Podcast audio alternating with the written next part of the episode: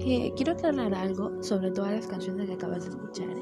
Eh, no son exactamente canciones que, por ejemplo, como la otra playlist, o sea, yo puse canciones de cosas que sentía o algo así para ti, pero no. Eh, por ejemplo, esta canción, Fourth of July, que es la que va a seguir abajo.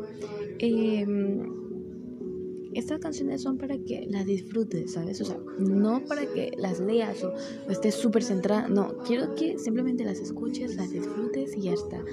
Eh, ¿Por qué? Porque yo sé que te gustan las canciones lentas y pongo estas canciones para que te sientas mejor, ya sabes, con todo este estrés de universidad y todo esto. Quiero que te sientas mejor, que respires, estés bien y, la pases también bien.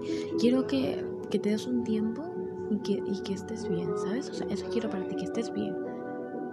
Besitos, te amo.